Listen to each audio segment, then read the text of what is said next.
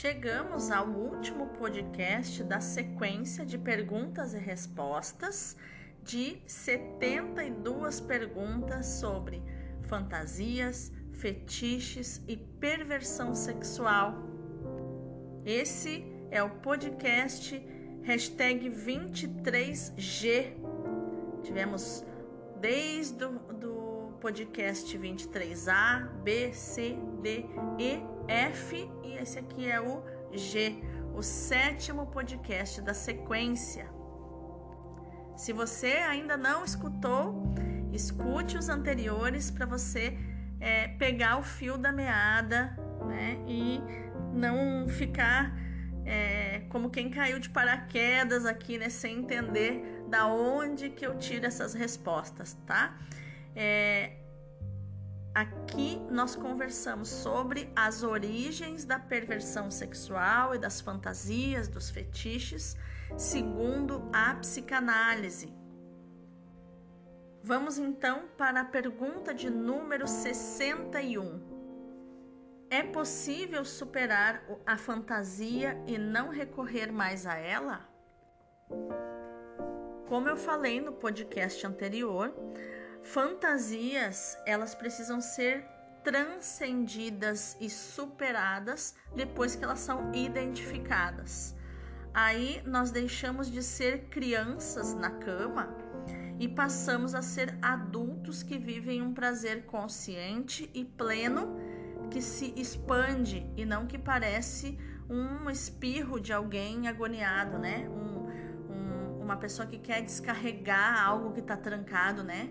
Como, um, como se fosse um espirro, um pum daquilo que está contido, daquela, daquela frustração, daquela, é, daquela raiva reprimida, daquele estresse.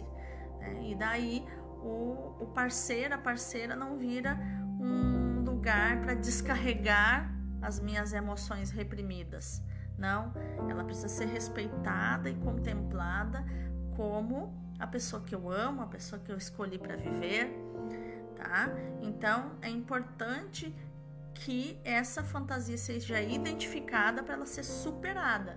Mas a gente não esquece, né? Ah, e outra coisa, os hábitos, eles são instalados e são difíceis de, de serem transformados, né? Precisa todo um esforço para não ser mais assim. E a decisão de não quero mais ser assim, não quero mais ter esse padrão de comportamento. Então, o objetivo que o sexo que realmente realiza a pessoa, né, que traz uma verdadeira realização, é aquele entre dois adultos, né, duas pessoas emocionalmente adultas que estão ali para se encontrar no aqui e agora e não em memórias e, e da imaginação? É, ali para aquele encontro mesmo do corpo, né?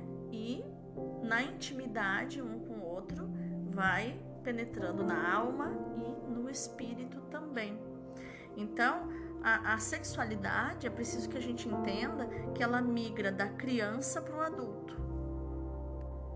Em umas pessoas vai migrar de uma forma mais acentuada, porque a fixação dessa pessoa na infância foi maior, tá? Fixação no pai ou na mãe, que vai trazer essas questões da fantasia.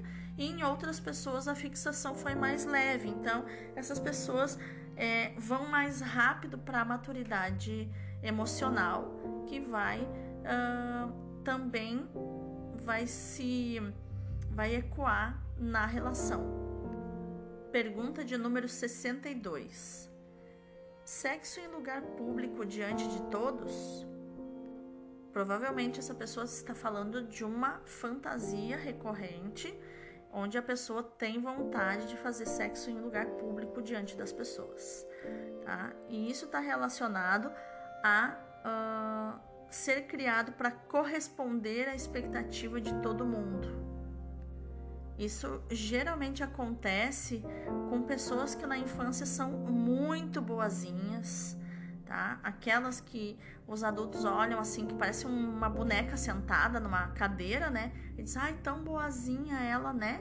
Não dá trabalho nenhum. Só que essa criança, na verdade, ela nem existe, ela não tem existência, tá? Depois vai ser um adulto que provavelmente é, pode ser que, não superando isso, né?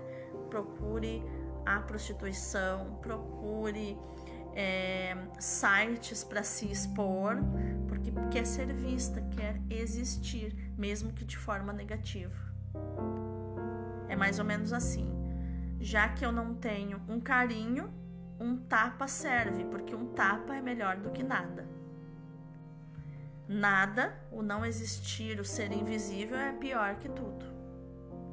Pergunta de número 63. Essa aqui vale um milhão de dólares. Dificuldade de ter orgasmo pode ter a ver com sentimento de culpa pela desaprovação? Então, o gozo é uma das expressões de existir, tá? E manifestar a própria identidade. É por isso que muitas pessoas só gozam no personagem que vivenciam na fantasia. Porque são pessoas que foram tão reprimidas na infância que elas sentem que não têm identidade. Então elas precisam ir lá na imaginação é, se imaginar dentro daquele, daquela cena daquele filme para poder chegar ao orgasmo. Porque no fundo ela sente que ela mesma não existe.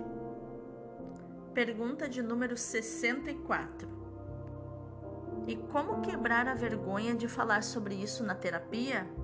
Como se sexo fosse sujo, vergonhoso, Bom, é importante você saber que a terapia ela funciona quando você se permite criar um vínculo de confiança com o terapeuta e a maioria das pessoas foge antes disso acontecer.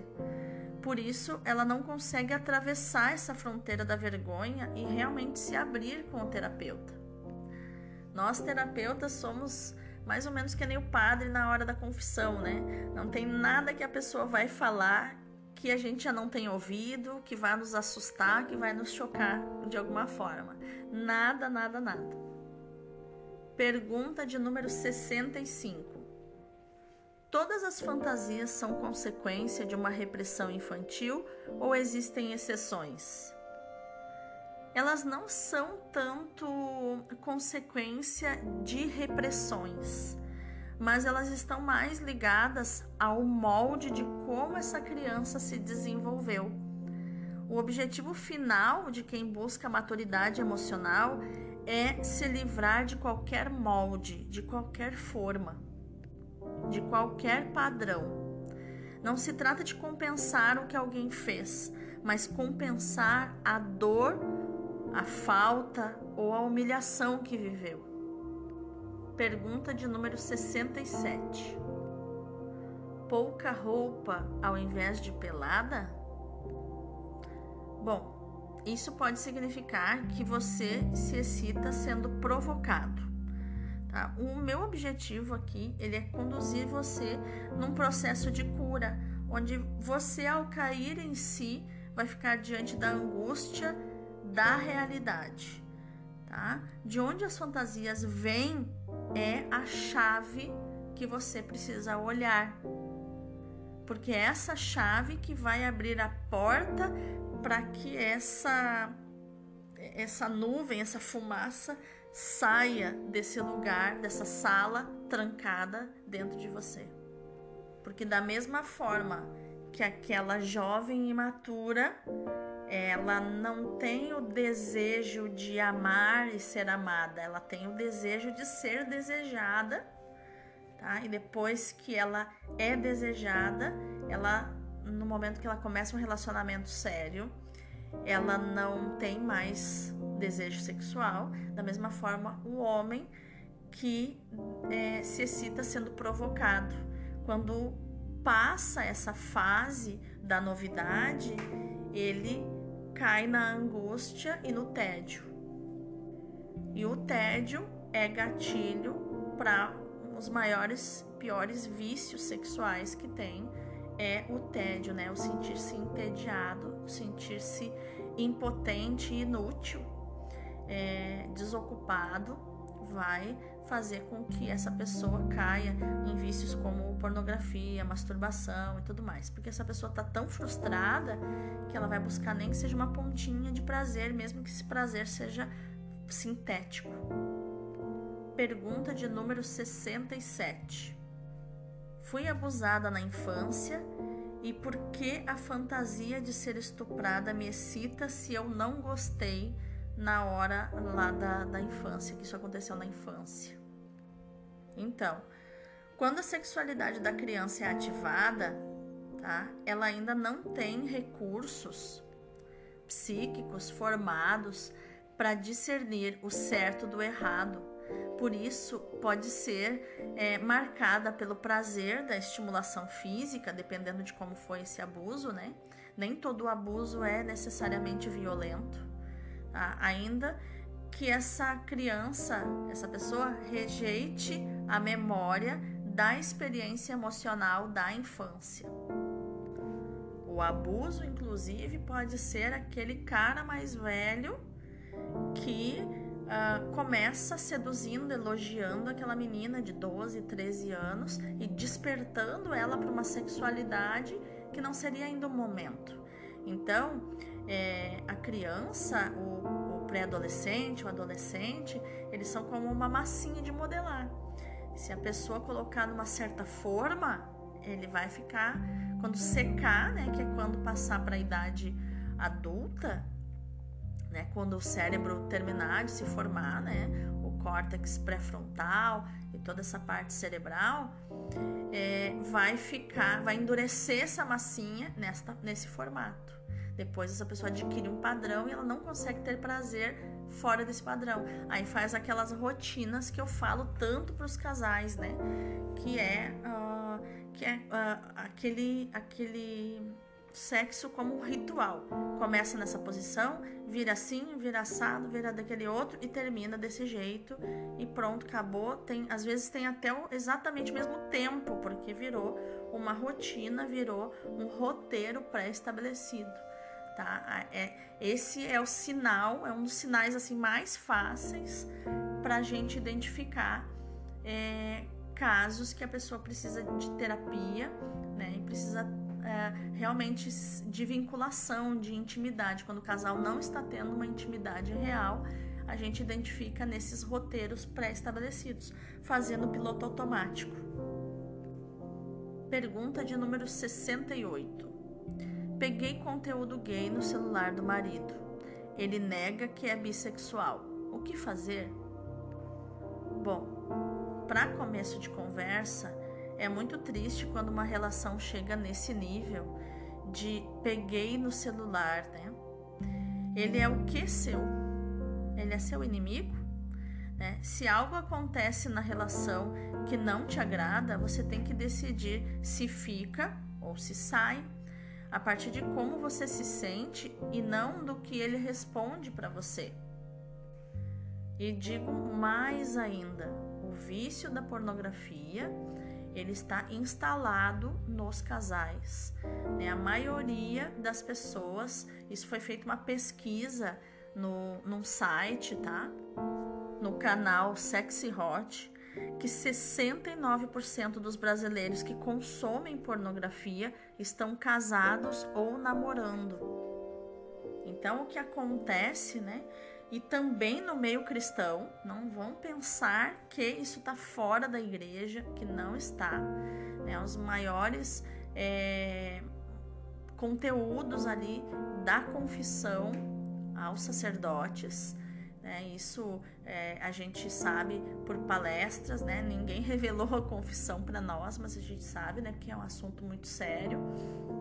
É que o casal está cada um numa, num lugar da casa consumindo pornografia e, e fazendo masturbação e se masturbando.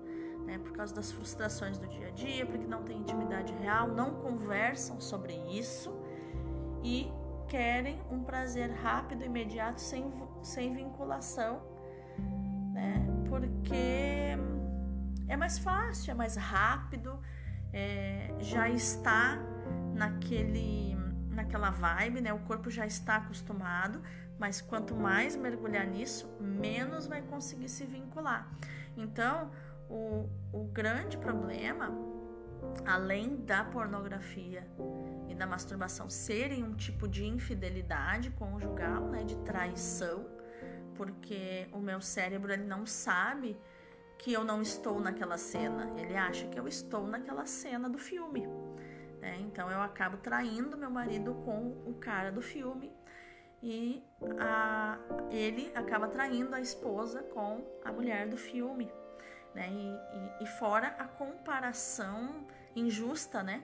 do corpo daqueles atores, daquelas pessoas que é, fazem plásticas, que fazem. É, tem todo um, um, um preparo físico é, realmente para estimular com a beleza e que muitas vezes não é possível para nós no relacionamento conjugal normal e real, né? Então é, é fora da realidade aquilo lá.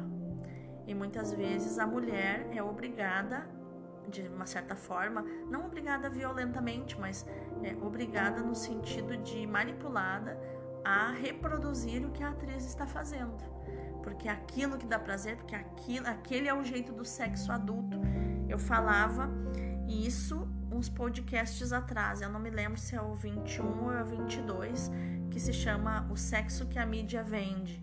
Né? Um sexo infantilizado, é um sexo pervertido e chamado de conteúdo adulto. Então a gente acha que ser adulto é aquilo ali. E na verdade é totalmente o contrário.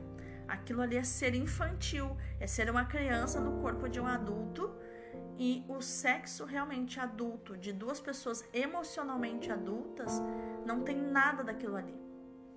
Então, olha a percepção, né? Olha como a, a mídia já manipulou isso só do nome, né? Conteúdo adulto.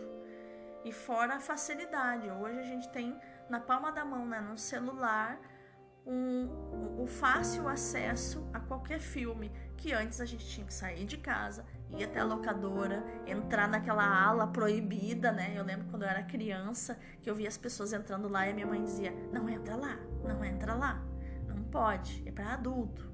Né? E aí a gente fica, né? Nossa, é para adulto. A gente acha que aquilo ali é ser adulto. Né? E às vezes o pessoal botava, sei lá, aqueles homens, né? É, colocavam no balcão aquele monte de fita com aquele monte de cenas, né? Que tinha aquelas fotos das pessoas seminuas, né? E, a gente ficava, né? Ficava aquele constrangimento. Hoje não tem mais esse constrangimento. Tem o um acesso rápido, fácil, quando a pessoa está sozinha. Então, é, ela não, ela, ela fica protegida é, na sua privacidade, né? Ninguém sabe é, numa multidão quem são os, os consumidores de, de, pornografia, quem são os masturbadores é, ali viciados, né? Então, o que eu quero dizer é que às vezes o, o casal, hoje, é mesmo o casal cristão, os dois estão doentes. Os dois estão viciados em pornografia e masturbação. Não é só o homem, são as mulheres também. É, eu me lembro que uma vez uma manicure me falou que ela tinha trabalhado num salão de beleza que atrás tinha um salão, atrás do salão tinha um outro salão aonde era vendido então convites, é, ingressos para as clientes é, irem à tarde num clube, como se fosse um clube de mulheres, né, com go-go boys, que são aqueles homens que fazem striptease e que transam com as mulheres ali todas juntas, né? Então, imagina o salão de beleza, onde os maridos largavam as esposas para fazer o cabelo, fazer a unha e ficar ali às vezes a tarde toda. Na verdade, é, elas faziam a unha ou faziam o cabelo assim bem rapidinho e iam para uh, os fundos onde estavam os homens lá que elas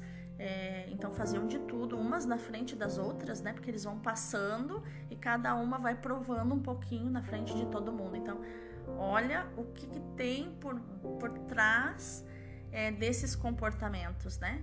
O serviço, todo, como essas pessoas é, talvez foram reprimidas na infância, que agora, é, na frente de todo mundo, eu posso é, me comprometer dessa forma, né? É, são coisas que a gente sabe que acontecem. Então, o casal, ele, eles devem conversar sobre isso. Né? Eles devem enfrentar o vício juntos. Né? Eles devem é, falar é, sobre isso, é, procurar ajuda, né? E realmente é, precisa um ajudar o outro a parar, né? E quando um não tem o vício e o outro tem o vício, é mais difícil, porque o outro vai para o julgamento, o outro vai para a pressão, se tu não parar e tal, e às vezes é muito difícil de parar. É, é um padrão já estabelecido, às vezes a pessoa já está tão viciada que ela não consegue ter prazer de outra forma e precisa sim de terapia psicológica e psiquiátrica. Pergunta de número 69. Homem que tem repulsa de grávida, por quê? Bom, muito provavelmente na cabeça dele, a mãe dele nunca fez sexo na vida, sabe? Às vezes até a gente, né, tem aquele negócio assim, tinha, né, na infância aquele negócio de, meu Deus, meus pais me fizeram assim, ai que nojo, né? É mais ou menos uma coisa assim, eu não quero ver, não quero saber e tal. Tem essa, essa, essa rejeição, essa negativa, né? é, de uma coisa tão normal, tão natural. E pode ser que ele também tenha questões para resolver com a mãe, tá? Então precisa olhar para isso. Assim como na mulher, a mulher que não, que tem repulsa de grávida, que não quer saber de mulher grávida, é, geralmente foi aquela irmã que precisou cuidar dos irmãozinhos quando era pequena. Então, é uma coisa que precisa ser superada, né? E se supera com terapia. Pergunta de número 70. Quando alguém da família expõe a criança de 7 ou 8 anos à pornografia, o que acontece? Como eu falei, a sexualidade da criança é como uma massinha, que ela assume a forma de como é moldada. É mais ou menos como. Tinha uma, uma terapeuta que usava um exemplo assim, que é, que nem um copinho de iogurte, sabe? Que tem aquele, aquele potinho de iogurte que tem aquele lacre em cima, né? Que tá lacradinho ali. Então a sexualidade da criança tá ali, lacradinha. E aí vem um adulto antes da hora e rompe esse lacre, né? Essa água ou esse iogurte vai se espalhar. É, a criança fica mais curiosa, ela fica mais sexualizada. Toda criança que é estimulada antes da hora é, fica sexualizada. E às vezes é, o abuso ocorre, é, eu já vi acontecer entre as próprias mães, entre as próprias mulheres, né? É, por exemplo, o, o menininho criança, ali dois, três aninhos, e aí quando vai ficar com vontade de fazer xixi, o pintinho fica durinho, né? E as mães começam, olha aqui, olha aqui, olha aqui, ela tá, olha, vai ser, é, vai ter o, o, o, órgão grande, não sei o que e tal, e começam a fazer uma festa em cima disso, de algo que tem que ser tratado com naturalidade. Isso também é uma violência. Né? Isso, isso também é uma violência com a criança. Um desrespeito à sexualidade da criança que não tem nem noção do que acontece no seu corpo. Quem é o adulto da relação? São as mães, são os pais, que têm que respeitar o corpo dessa criança. É eles que são o, o adulto maduro da família e é deles a responsabilidade de guardar essa criança. Então, o que nós precisamos entender no caso da criança ser exposta, né, é que é, numa sexualidade madura, o gozo ele é expansão, tá? E não retenção. Não é compressão, é expansão, se expande, se abre, tá? Aí acontece o gozo. É, nem toda fantasia é perversão, mas só ter prazer na fantasia é perversão, sim. Pergunta de número 71. o que é falar o que está fazendo no sexo? Né? Por exemplo, ah, estou fazendo isso com você, estou fazendo aquilo com você, estou assim, estou durante o sexo. Geralmente os homens fazem isso. E o que que isso significa? Reafirmação, necessidade de verbalizar. Tá vendo que eu estou fazendo isso com você? E você está fazendo isso comigo? A pergunta que eu te faço é: para quem lá no fundo você está dizendo isso? Quem é o personagem com quem você está medindo virilidade na fantasia? Então, é, falando de desvios, né, para concluir, então essa nossa sequência de podcasts, é, a causa do desvio, ela uh, geralmente vai ser duas: o medo da castração que eu falo lá no podcast de, com esse título, né, que vai falar do complexo de Édipo e do complexo de Electra. E uh, a, o segundo motivo é a ativação precoce da sexualidade, tá? Que nem sempre vem de um adulto, às vezes vem de algum filme, às vezes vem da curiosidade, pode vir de outros lugares também. A questão que eu falei da tensão, né? Então, quando acontece o abuso é, e essa criança cresce, ela vai buscar sempre o sexo com muita tensão. Né? Tem que ser amarrada, tem que ser pressionada de alguma forma, tem que ser apertada, tem que ser machucada, porque a, a, a, acontece esse desvio. Né? Quando na verdade o, o, o sexo sadio, adulto, né, de pessoas emocionalmente adultas, acontece na fricção da, do, dos dois genitais, né, das duas genitálias, é, com a, a, a, mente no aqui e agora, né, buscando um prazer físico, tá? Que depois, claro, né, conforme a, a intimidade do casal, né, vai envolver a alma, as emoções, mas o prazer é físico e vai acontecer com expansão e não com tensão, nem com dor. É, outra questão, né, falando das crianças, a criança quando ela vê ou ouve algo, né, real ou filme, é, ou se ela tiver sido tocada, masturbada por alguém, algum adulto ou por uma criança também, né, que acontece muito na escola, né, por curiosidade, a criança, as crianças vão num cantinho, vão naquela salinha é, escondidinha lá e tal, e um quer tocar o outro, quer imitar algum filme que viu, às vezes o irmão mais velho viu pornografia, aí é, baixa a roupinha da menina, toca com os dedos ou com a língua.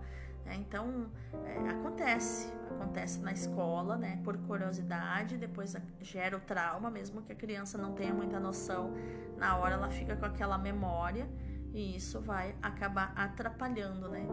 E, e a questão também da criança que escuta o barulho dos pais no quarto, né? Às vezes ela vai de madrugada no banheiro, é, escuta o som ou, hum, lamentavelmente, às vezes acontece de ela abrir a porta e ver, né?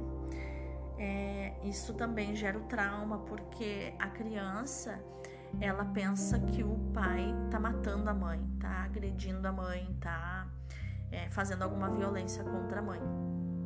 E essa criança fica muito preocupada, fica com muito medo.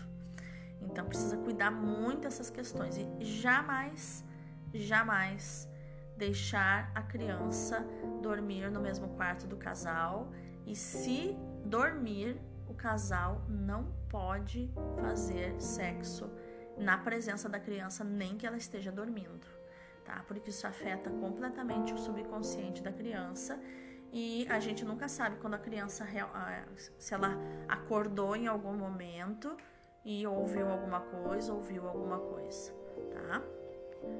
E uma última questão, tá?